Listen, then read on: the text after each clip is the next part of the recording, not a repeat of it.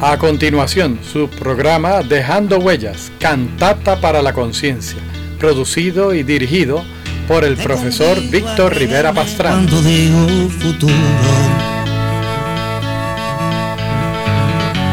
Si no crees mi palabra, cree la angustia de un grito. Cree en la tierra, cree en la lluvia, cree en la savia. Te convido a creerme cuando futuro. Muy buenos días, pueblo pepiniano, a otro programa más de Dejando Huellas, Cantata para la Conciencia. Este que le habla como todos los domingos, Víctor Rivera, esperando en el día de hoy tener un programa muy, pero que muy especial, porque hoy, domingo, domingo 13 de mayo del 2012, estamos celebrando el Día de las Madres. Día muy especial para muchos de nosotros y, entiendo que para todo el pueblo puertorriqueño y todos los que nos escuchan a través de la WLRPAM.net y que también nos sintonizan por su radio en el cuadrante 1460 de Radio Raíces La Voz del Pepino. Hoy este programa dedicado a las madres es un homenaje a todas las madres, madres luchadoras, a las madres que resisten y a las madres bondadosas. Voy a limitarme a hablar mucho, este, quiero que en el día de hoy, durante toda esta hora que vamos a estar aquí, sean las mismas canciones, sean las mismas vivencias las que le den este homenaje a las madres. Pero en el inicio tenemos que saludar a unas madres muy especial y en específico a madres que, que conectan mi propia vida. A mi madre Juana Pastrana que está allá en Bayamón y a mis hermanas, a mis cuñadas y sobre todo también a mi abuelita Petronila Tonita, que no está en vida, pero es una madre que, que luchó mucho, una madre excepcional y realmente ese legado de, de esa viejita caló muy profundo. A todas esas madres en este primer saludo, madres de la carpa, de la dignidad, madres que día a día están ahí con sus hijos. Quiero dedicarle una canción con todo el respeto del mundo de ese cantautor mocano, Antonio Cabán Vale, El Topo, y lo hago esta canción en honor a mi vieja, a Juana Pastrana, en honor a mi abuela, a Tonita, a Tonita Rivera, porque estas dos mujeres se hicieron de la mano de María. Y por ahí es que va, Virgencita Milagrosa, de Antonio Cabán Vale, El Topo.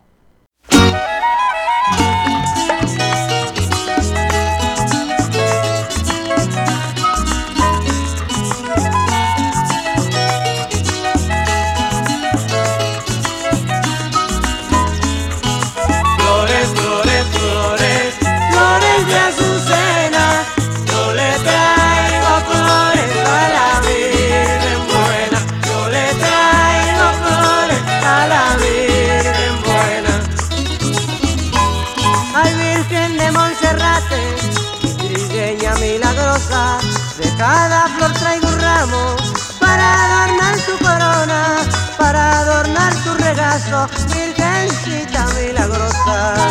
Flores, flores,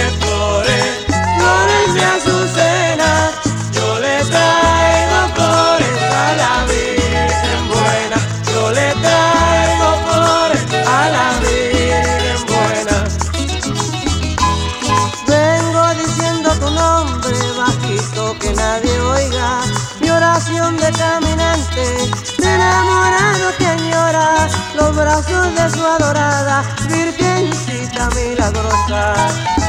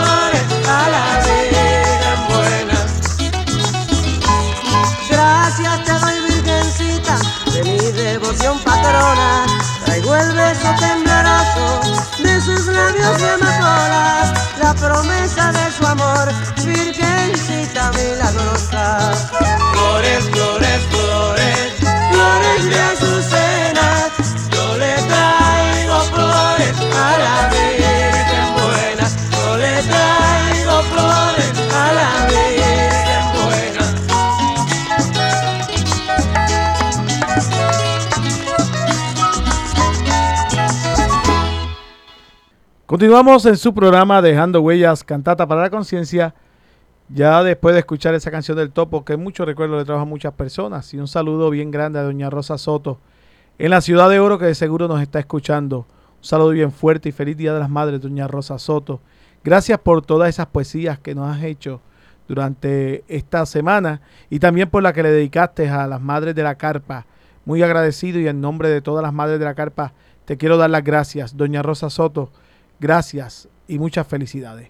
También le queremos mandar un gran saludo a toditas y no quiero que se me quede ninguna, pero ninguna, por eso digo las madres de la Carpa de la Dignidad y de los barrios Alto Sano y Sonador, que hay una por allí que me quiere como una como como una madre, ella me lo dice siempre.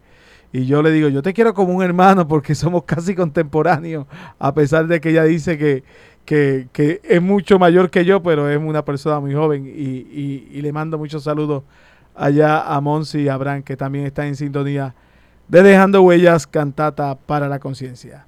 Ahora esta melodía que quiero que escuchen todos ustedes, es una melodía que yo quiero dedicarle a, a- a una madre eh, muy especial para mí. Es la madre de mis hijas y es mi compañera, es mi esposa, es mi amada esposa, Ruth Horta, que también está en sintonía de Dejando Huellas, cantata para la conciencia. Una de sus melodías más bellas y favoritas. Es una nana, una nana para los niños. La nana, esa nana que la madre acurruca a su niño y le canta. Esta nana fue escrita por Atahualpa Yupanqui y aquí la vamos a escuchar en las voces de Víctor Jara, de Atahualpa Yupanqui y de la negra Mercedes Sosa. Para ti, Ruti, duerme negrito, aquí en Dejando Huellas. Felicidades.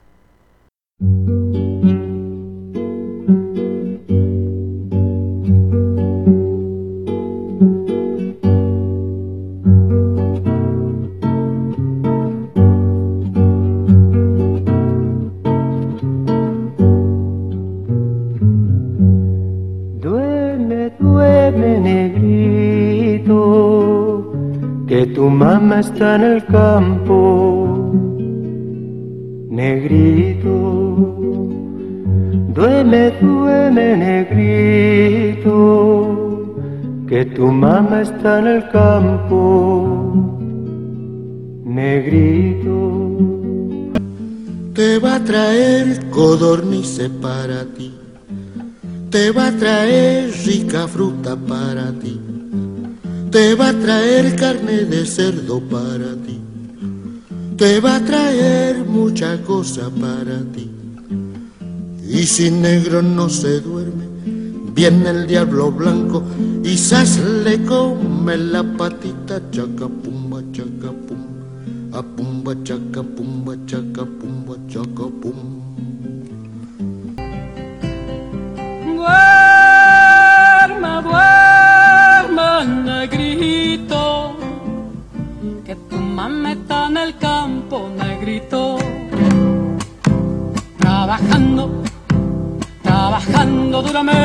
trabajando sí, trabajando y va de luto, trabajando, sí, trabajando y no le pagan, trabajando, sí, trabajando y va tosiendo, trabajando, sí. Pa'l negrito chiquitito, pa'l negrito, sí. Trabajando, sí, trabajando, sí. Duerma, duerma,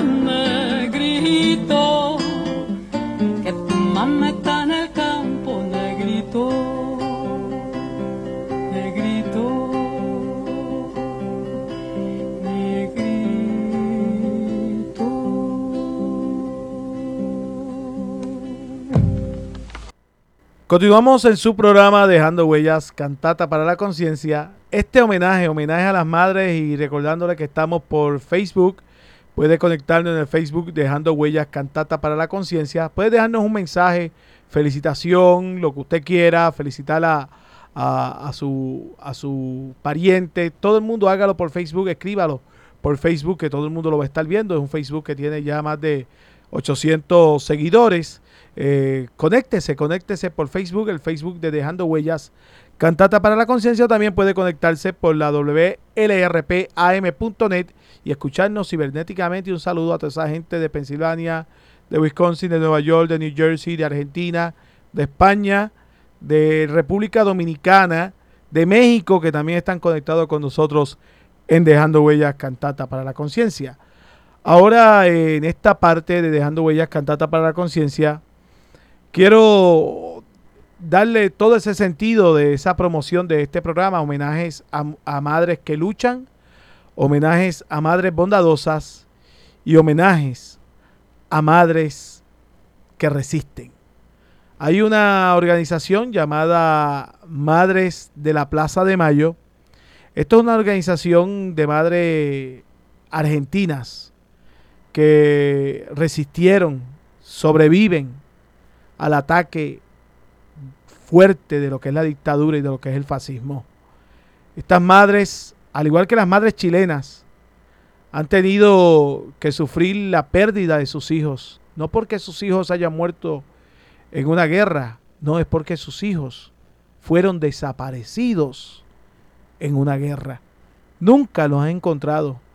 Y es una historia muy, pero que muy eh, lamentable, pero a la misma vez también ellas reseñan muchas victorias y muchos triunfos dentro del dolor.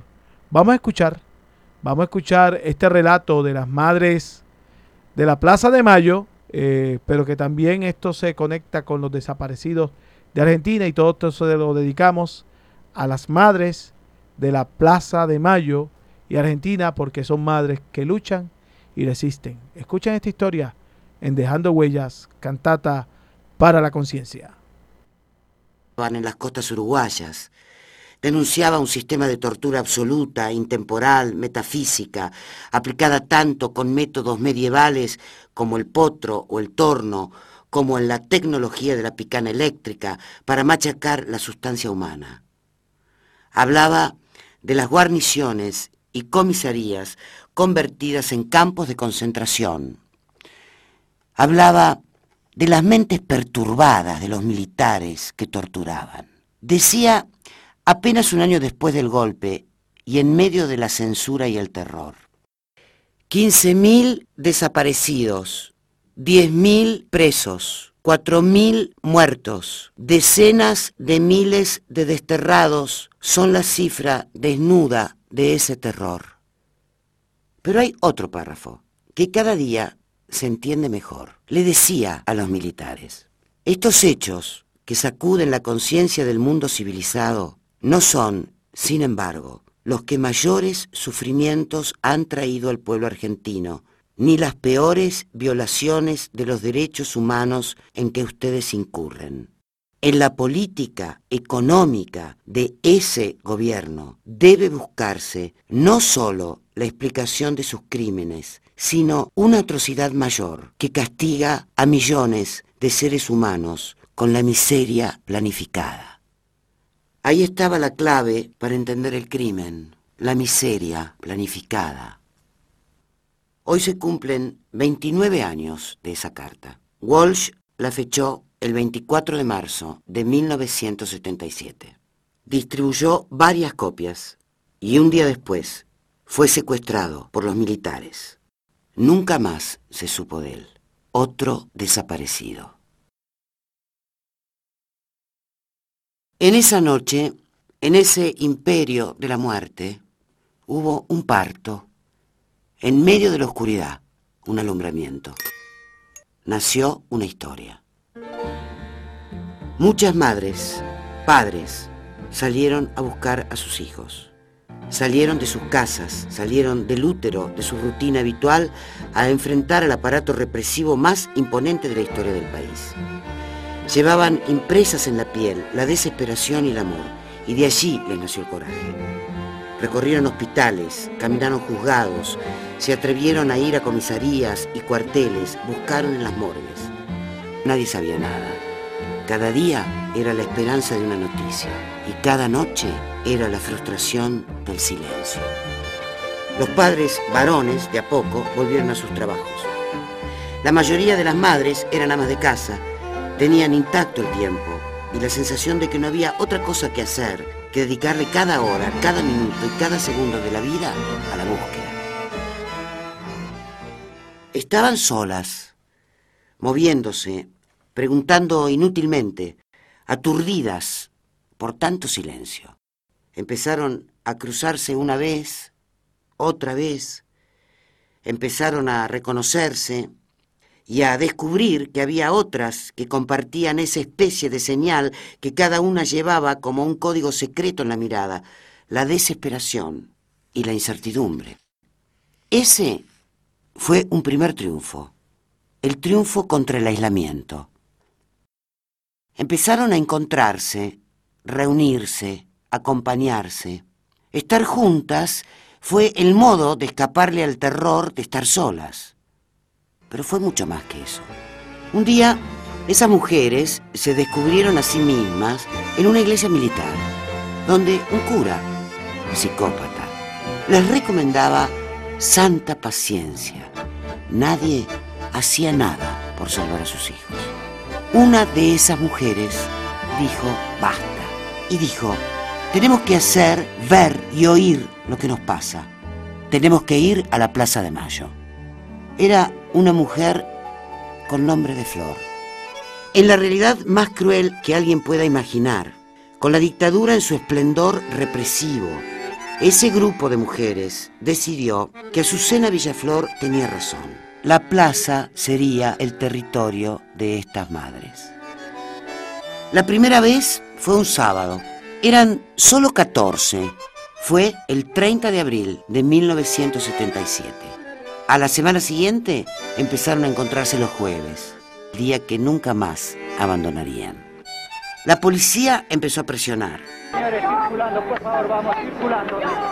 Por el estado de sitio se impedía cualquier reunión de tres personas o más por ser potencialmente subversiva. Y ellas caminaron y circularon alrededor del monumento a Belgrano, en sentido contrario a las agujas del reloj, como rebelándose contra cada minuto sin sus hijos. Marchaban cada jueves en las narices del gobierno dictatorial más temible. La plaza ya era el territorio de las madres. En octubre de 1977 se sumaron a la peregrinación de Luján, que congregaba a un millón de jóvenes. El problema era cómo encontrarse y reconocerse en la multitud. Alguien propuso que todas se pusieran un pañuelo del mismo color. Lo del color era un problema, pero entonces una de las madres tuvo una ocurrencia. ¿Por qué no nos ponemos un pañal de nuestros hijos? La mayoría todavía los guardaba. Frente a la basílica reclamaron y rezaron por los dedos. Todos los que estuvieron pudieron verlas, identificadas con los pañales blancos en sus cabezas. Poco después hubo una marcha de los organismos de derechos humanos que terminó con 300 personas detenidas, incluidos por error varios periodistas extranjeros. Gracias a tanta eficiencia, el mundo empezaba a enterarse. En la comisaría las madres rezaban Padre Nuestros y Ave Marías. Los policías no se atrevían a acercárseles a mujeres tan devotas. Entre rezo y rezo, haciendo cruces, miraban a los uniformados y les decían, asesinos, asesinos, amén. El hecho de reunirse, romper el aislamiento, buscar a sus hijos, se convirtió en sí mismo en un delito. Diciembre de 1977. Un oficial de la Marina que se hacía pasar por hermano de un desaparecido organizó el secuestro y desaparición de tres de las madres, dos monjas francesas y otros familiares y amigos. Así era el coraje militar, cobardía en estado puro. Las madres estaban organizando la colecta para publicar una solicitada el 10 de diciembre, denunciando las desapariciones. El 8 de diciembre secuestraron a Esther Careaga y a Mari Ponce de Bianco en la iglesia de Santa Cruz, junto a ocho personas más, incluida la monja francesa Alice Dumont. Esther era paraguaya. Ya había encontrado a su hija adolescente, a la que los militares habían liberado. Las otras madres le habían pedido que volviera a su casa, que ya no se arriesgara más. Esther no les hizo caso. Decidió seguir junto a las otras madres hasta que encontraran a cada uno de sus hijos. Dos días después desapareció la mujer con nombre de Flor, Azucena. El terror de aquellos tiempos superó todo lo imaginable. No se llevaron a cualquiera. Se llevaron a las tres mejores madres, a las que sabían lo que había que hacer. Sin Azucena había que elegir, seguir, esconderse o volverse a casa. Para las madres no hubo demasiadas dudas. Ahora no solo debían buscar a sus hijos, sino también a sus amigas y compañeras. Lograron sobreponerse a la parálisis y al terror siguieron su marcha. Azucena había parido la idea de que las madres se organizaran para nunca más estar solas en su lucha y había dicho algo. Todos los desaparecidos son nuestros hijos. Con eso estaba socializando la maternidad, potenciando a cada madre y dándole grandeza a cada minuto de resistencia. Continuando con su programa Dejando Huellas Cantata para Conciencia, ya hemos escuchado algunas, algunas canciones y hemos escuchado algunas historias y el tiempo sigue corriendo, que tenemos que tener mucha mesura con el tiempo porque le dije que no quería hablar mucho, que sean las historias las que hablen.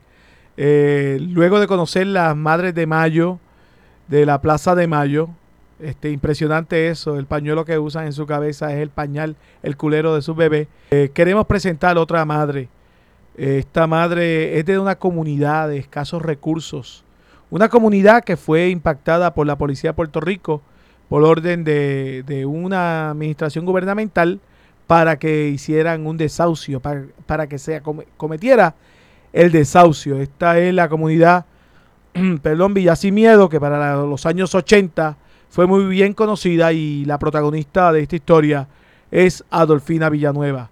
Adolfina Villanueva, una mujer eh, sencilla, humilde, la cual quiero que ustedes escuchen parte de esta historia. Cuando termine la historia de Adolfina Villanueva, escucharemos una poesía, una poesía clásica puertorriqueña titulada El desahucio, que prácticamente está la mejor descripción de esta historia que se repite todos los días. Gente que va a destruir nuestras comunidades en nuestras caras. Entonces cuando nosotros conocimos en el balcón, la esposa mía y cuatro nenes, entonces cuando miramos para adentro venían, venían como 35 carros de la policía, entonces al llegar al portón, pues el coronel me llamó, entonces yo fui de ellos y la esposa a mí los nenes, entonces entonces luego él vino y yo le pregunté que qué pasaba. Entonces me dijo que él venía a la casa y yo le dije que no podía hacer porque no tenía un juicio permitido.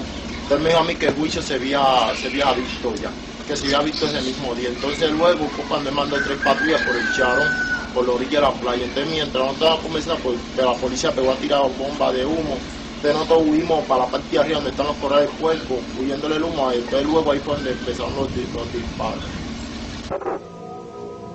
¿Y tú nos puedes explicar por qué se crea el Comité de Rescatadores Seguidores de Adolfina Villanueva? Sí, porque ya como puedes ver, no somos no son una, ni dos, ni diez familias. Las necesidades aquí en Puerto Rico son muchas las familias.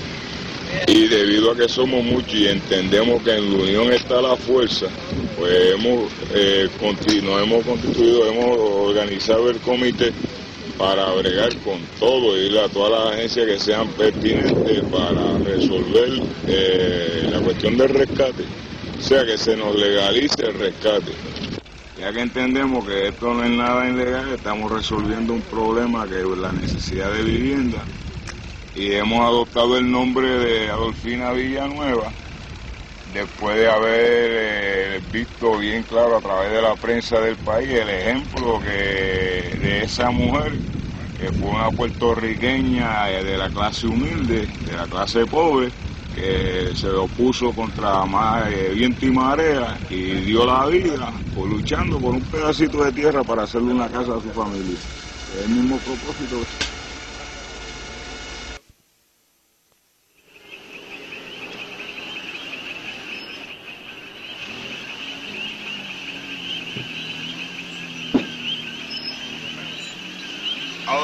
Vive y seguirá viviendo en el corazón de cada uno de los rescatadores de terreno de Puerto Rico, especialmente aquí en Villa Sin Miedo, donde nosotros, con valor y sacrificio, hemos hecho una comunidad decente de gente pobre, que nos seguiremos esforzando y estaremos aquí, dispuestos como Adolfina a morir como ella, rescatando su tierra que tanto amó. Deseamos por este medio comunicarle al señor gobernador de Puerto Rico, Carlos Romero Barceló, de que recapacite en las acciones que está dirigiendo hacia la comunidad, ya que los que residimos allí somos familias con hijos. Cualquier acción que él tome en contra de esta familia le tendrá que responder al pueblo de Puerto Rico y será el pueblo de, de Puerto Rico quien le cobre estas acciones que tome en contra de las familias de la comunidad.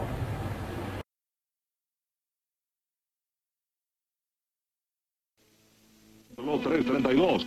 Policía de Puerto Rico con armas largas desahució hoy a las 200 familias que invadieron en noviembre de 1980 los terrenos públicos conocidos como Villa Sin Miedo. Las fuerzas policíacas llegaron a Villa Sin Miedo junto con ambulancias y bomberos para destruir la casa de madera del lugar y arrestar a los líderes de la comunidad que habían tratado de obtener un acuerdo con el gobierno para poder permanecer allí. Muchas casas de Villa Sin Miedo en el municipio de Río Grande fueron quemadas durante el desahucio y un centenar de personas arrestadas sin que ofreciera resistencia. El nombre de la comunidad Sin Miedo fue el lema de campaña del Partido Popular Democrático que logró el control del Senado y de la Cámara de Representantes en las elecciones generales de noviembre de 1980 pero el gobierno asegura que no hay motivos políticos para desalojar a la familia de ese lugar. Villa Sin Miedo trató de obtener por ley en la legislatura que el gobernador Carlos Romero Barceló no firmó permiso para permanecer en los terrenos públicos y al fracasar todos los intentos para un acuerdo, se firmó la orden de desahucio que fue ejecutada hoy por la policía. La hora 3.34. El presidente del Partido Independentista sostuvo que el desalojo en la comunidad Villa Miedo merece el repudio del pueblo, a la vez que acusó a la administración de Carlos Romero Barceló de actuar sin sentido de humanidad. Declara para WKQ Rubén Berríos.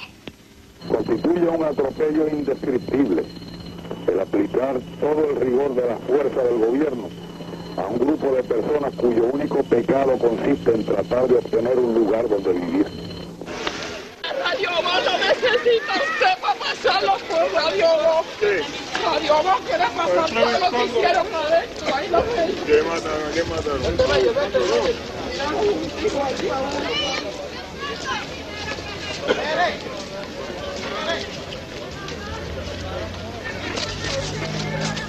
Vete, La van a pagar, la van a pagar lo que han hecho cada uno. Mira, mira, un año y medio de trabajo. Mira cómo está eso allá arriba. Alumbra para allá. para que tú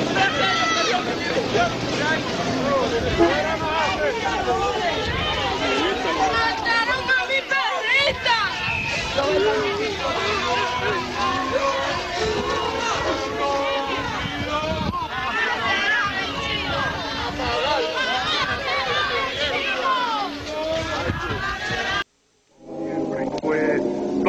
esencia vivir aunque pobre con independencia. Que diga el doctor, que digan las tiendas a quien le he embrollado con una peseta. No había en mi casa que la suya era radio, ni vitrolas, ni muebles de afuera, nada que me embrollara, nada que me rompiera la cabeza luego con esa tendencia. Sé lo que se sufre y el dolor que cuesta negarle a los hijos esas, esas bagatelas que a muchos les sobran. Maldita pobreza. Ver uno a sus hijas dirse para fiestas en telas de arreal, mientras otras llevan trajes a la moa y, y medias eseas. Pero eran mis ansias y fue toda mi esencia vivir, aunque pobre, con independencia. Luego, luego vino el pleito. Gente sin conciencia que me arrebataban aquello que era toda la dicha mía y toda mi existencia. Y como la soga siempre se revienta por lo más delgado, perdí la querella. Decidió la corte que mis tierras eran y que, y que de aquel desalmado, de aquel, de aquel sinvergüenza que las heredaba de su parentela, yo, yo tenía que irme y dejar la era a empezar de nuevo ya, ya viejo y sin fuerza, a, a, a pedir limona. Miente quien lo crea. Y dije, pues no, que hagan la prueba. Hasta, hasta que una tarde yo estaba en espera. El muy arrastrado llegó hasta mis puertas. Diva con el Marcial. El Marcial, sí, la persona esa que me está escuchando, para en esa puerta. Dijeron que iban. Mire, mire, me hierven la vena a echarme los trastes a la carretera. Y dije, pues no, miente quien lo crea. Me le apulpé al cuello. Nos fuimos a tierra y no, no, no sé, no sé lo que hice. Perdí la cabeza. Ahora, señor juez, dicte usted sentencia. Continuamos con su programa Dejando Huellas, Cantata para la Conciencia. Y ahora, entre luchas, eh, resistencia, quiero presentarle la Madre de la Bondad. No necesariamente las madres tienen que ser biológicas para ser madres, porque eso es una, una condición que mucha gente le, le aplica al rol de ser madre, pero eso no es así. Conocemos muchas madres que son madres de niños adoptados y que no son madres biológicas, pero el rol de madre parte del amor que tú le puedes dar a esa persona y cómo tú puedes formar esa persona. Y ese es el significado de ser madre. Y la madre que te voy a presentar es la madre de los pobres, la madre Teresa de Calcuta, que de ella podemos hablar todo el día, pero quiero decir unas cositas de Madre Teresa de Calcuta. Ella decía, si pierdes mucho tiempo en juzgar a los demás, no vas a tener tiempo para amarlos. Ama hasta que te duela. Si te duele, es buena señal. A veces sentimos que lo que hacemos es tan solo una gota en el mar. Mar sería menos si le faltara una gota. Esa es Madre Teresa de Calcuta. Escuchamos de esta Madre Teresa de Calcuta eh, una canción que se la cantó este gran puertorriqueño Dani Rivera, titulada así, Madre Teresa de Calcuta, Madre de Bondad. A todas esas madres que no son madres eh, en el plano biológico, que son madres en el plano de amor, en el plano de sentimiento, en el plano del abrazo y de la bondad. Gracias, madres, que ustedes son unas madres excepcionales y felicidades a todas en este su día.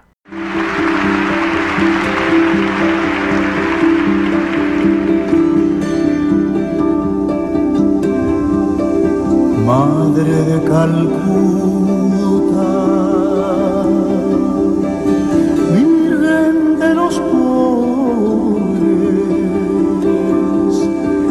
Teresa de todos, cuánto nos ocurre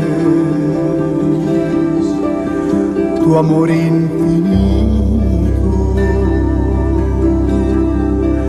No tiene distancias, eres la alabanza del poder de Dios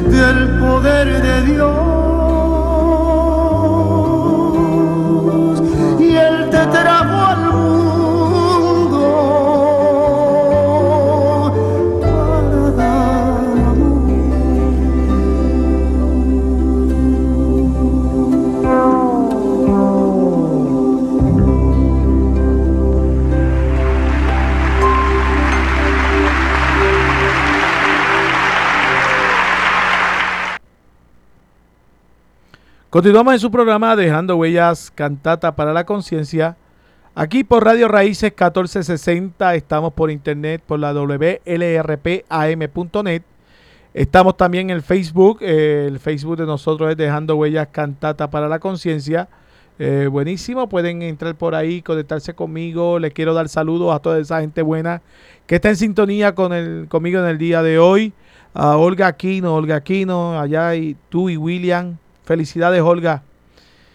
Felicidades y un abrazo de parte mío y de parte de Ruth y mis nenas. A ti, Olga. Este, eres una madre excepcional. Este, estamos viendo todo lo que hace este, día a día y yo creo que son pocas las personas que tienen esa fuerza que tú demuestras todos los días y es una fuerza que a nosotros nos llena de, de mucho de mucho este ánimo porque realmente vemos de dónde sacas tu fuerza y son las fuerzas donde las sacaba esa misma Madre Teresa Calcuta. Son fuerzas sacadas de- del puro pero del más puro amor. Eh, gracias Olga. También este, a todas esas madres que día a día luchan, son madres solteras, son madres eh, que, que actúan contra el prejuicio, son atropelladas. Culturas este, machistas las tienen este, prácticamente eh, de- delegadas a un segundo plano eh, cuando intentan sobresalir eh, en algún aspecto, ya sea en el político, ya sea en el liderazgo organizacional, el que sea, este, son atacadas por el hecho de ser mujer y, y más aún el hecho de ser madre. También a todas esas madres de, de las comunidades, de los caseríos, de las parcelas, de las barriadas, madres que, que día a día reciben tanto atropello de parte de otras clases sociales que prácticamente las personas que administran a veces hasta mal eh, los destinos de los países quieren arremeter contra ella y decir que quien único tiene la culpa de que nuestro país no esté marchando bien este, son precisamente estas madres y ya todo el mundo sabe a qué yo me estoy refiriendo. A todas ustedes muchas felicidades madres eh, por ser este, personas que están ahí con, con la lucha, con, con sus hijos. Para todas ustedes, eh, madres, vamos a escuchar ahora una canción muy especial a todas esas madres trabajadoras, las que acabo de mencionar. Y es una canción que escribió uno de mis artistas favoritos. Este, se llama Víctor Jara, un artista chileno. Víctor Jara fue de los desaparecidos de, de aquel golpe de Estado del 11 de septiembre del 1973 en Chile. Y Víctor Jara eh, le, le dedicó una canción a Amanda. A Amanda. Amanda es su madre. Él, obviamente, cuando hace la introducción de la canción, él no dice que es para Amanda.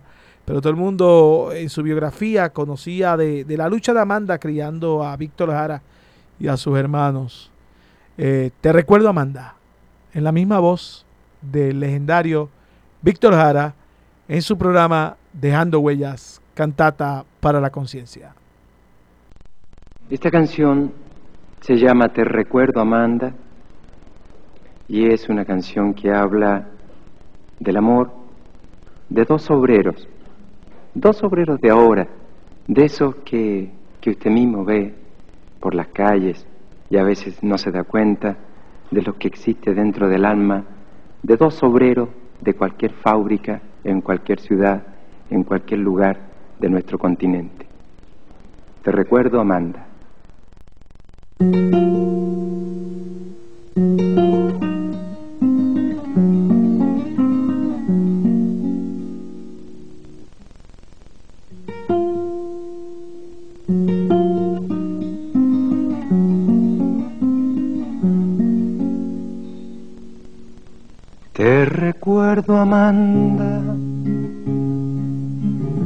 Calle mojada, corriendo a la fábrica donde trabajaba Manuel. La sonrisa ancha, la lluvia en el pelo, no importaba nada, ibas a encontrarte con él, con él, con él, con él, con él. Son cinco minutos, la vida es eterna en cinco minutos. Suena la sirena de vuelta al trabajo y tú caminando lo iluminas todo los cinco minutos te hacen florecer. Te recuerdo, Amanda, la calle mojada, corriendo a la fábrica donde trabajaba Manuel. La sonrisa ancha, la lluvia en el pelo, no importaba nada ibas a encontrarte con él, con él, con él, con él, con él, que partió a la sierra, que nunca hizo daño, que partió a la sierra y en cinco minutos quedó destrozado, suena la sirena, de vuelta al trabajo, muchos no volvieron tampoco Manuel. Te recuerdo, Amanda, la calle mojada, corriendo a la fábrica donde trabajaba Manuel.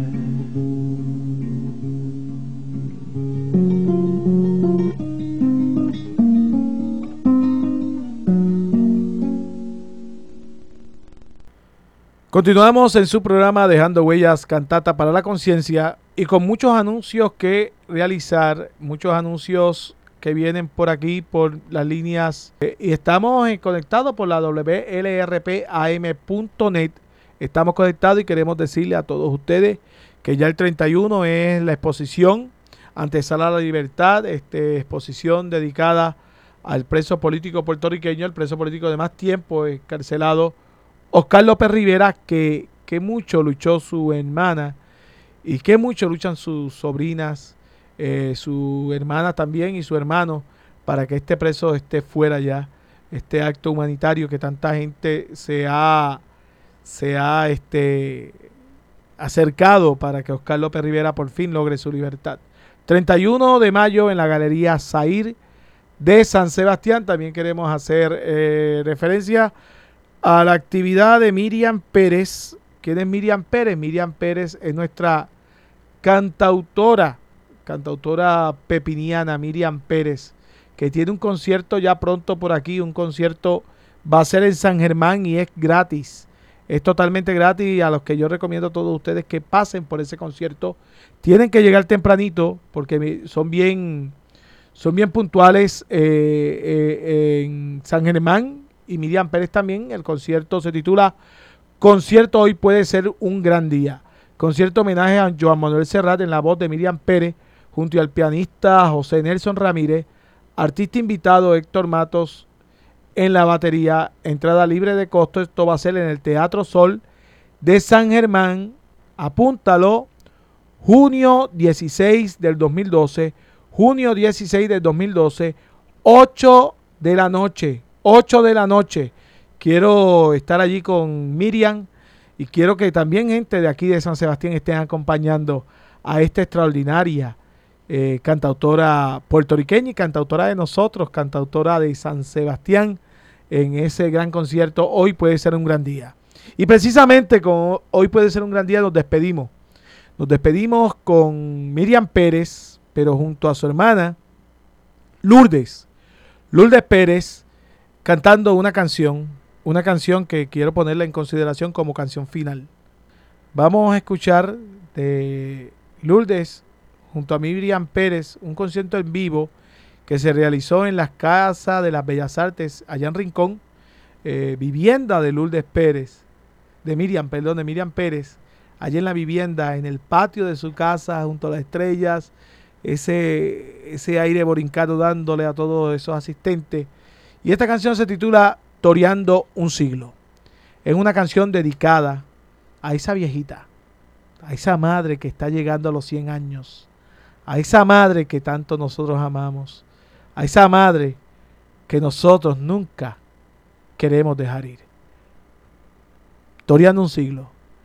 Para todas ustedes, madres queridas, y muchas felicidades, muchas felicidades en este hermoso Día de las Madres. Nos vemos, hasta pronto.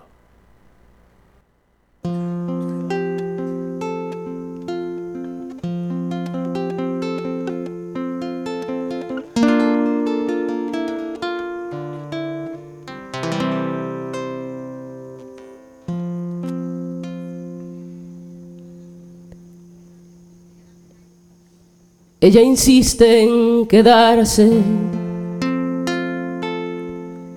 y en amigable reto ganarle a Dios la apuesta. Ella no cree en eso, de que la carne es débil y a las siete se acuesta. Esa vieja que en vez de andar cojea, la que se ríe con mellada boca, que convierte en cariño lo que toca. Esa vieja que al siglo torea.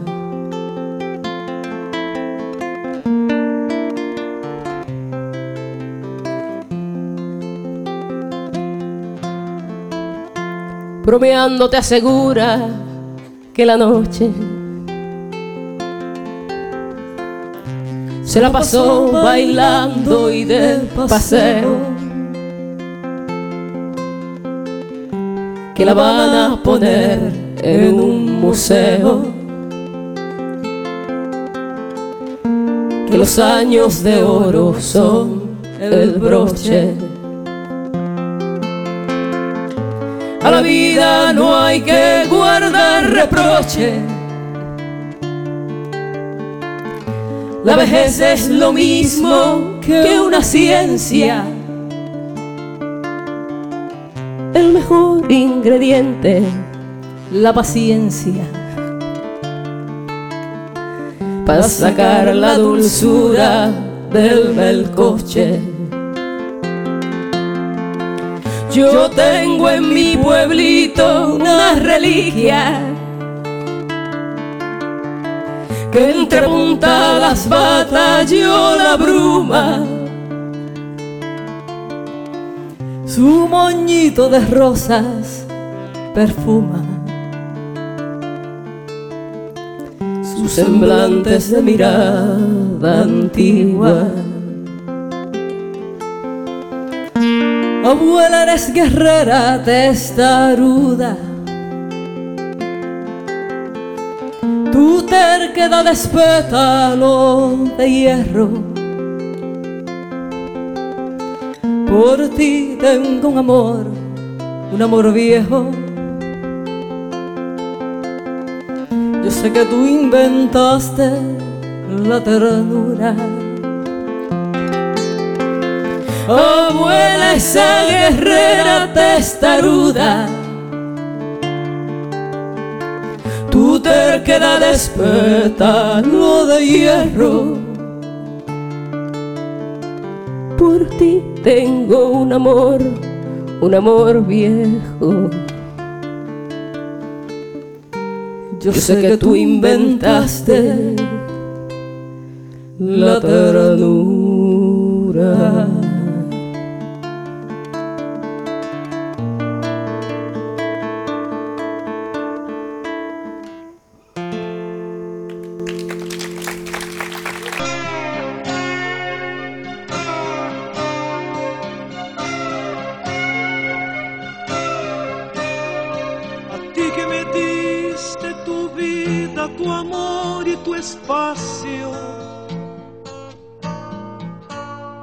A ti que cargaste en tu vientre dolor y cansancio. A ti que peleaste con uñas y dientes, valiente en tu casa y en cualquier lugar. A ti rosa fresca de abril, a ti mi fiel querubín, a ti te dedico mis versos, mi ser, mis victorias. A ti mis respetos, señora, señora, señora. A ti mi guerrero invencible, a ti luchador incansable, a ti amiga constante de todas las horas. Tu nombre es un nombre común, como las margaritas. Siempre mi poca presencia constante en mi mente. Y para no hacer tanto alarde, esta mujer de quien hablo.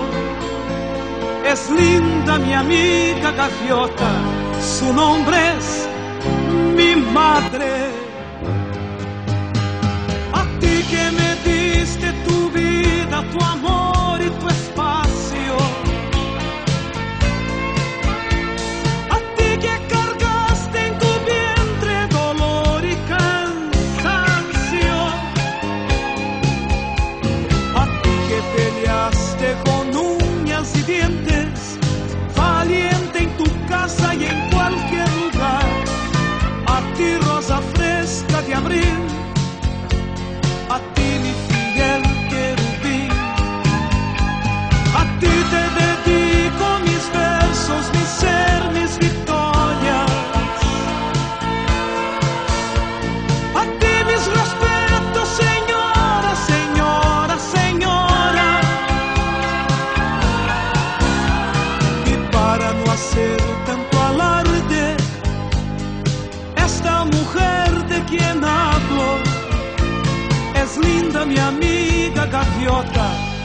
gaviota,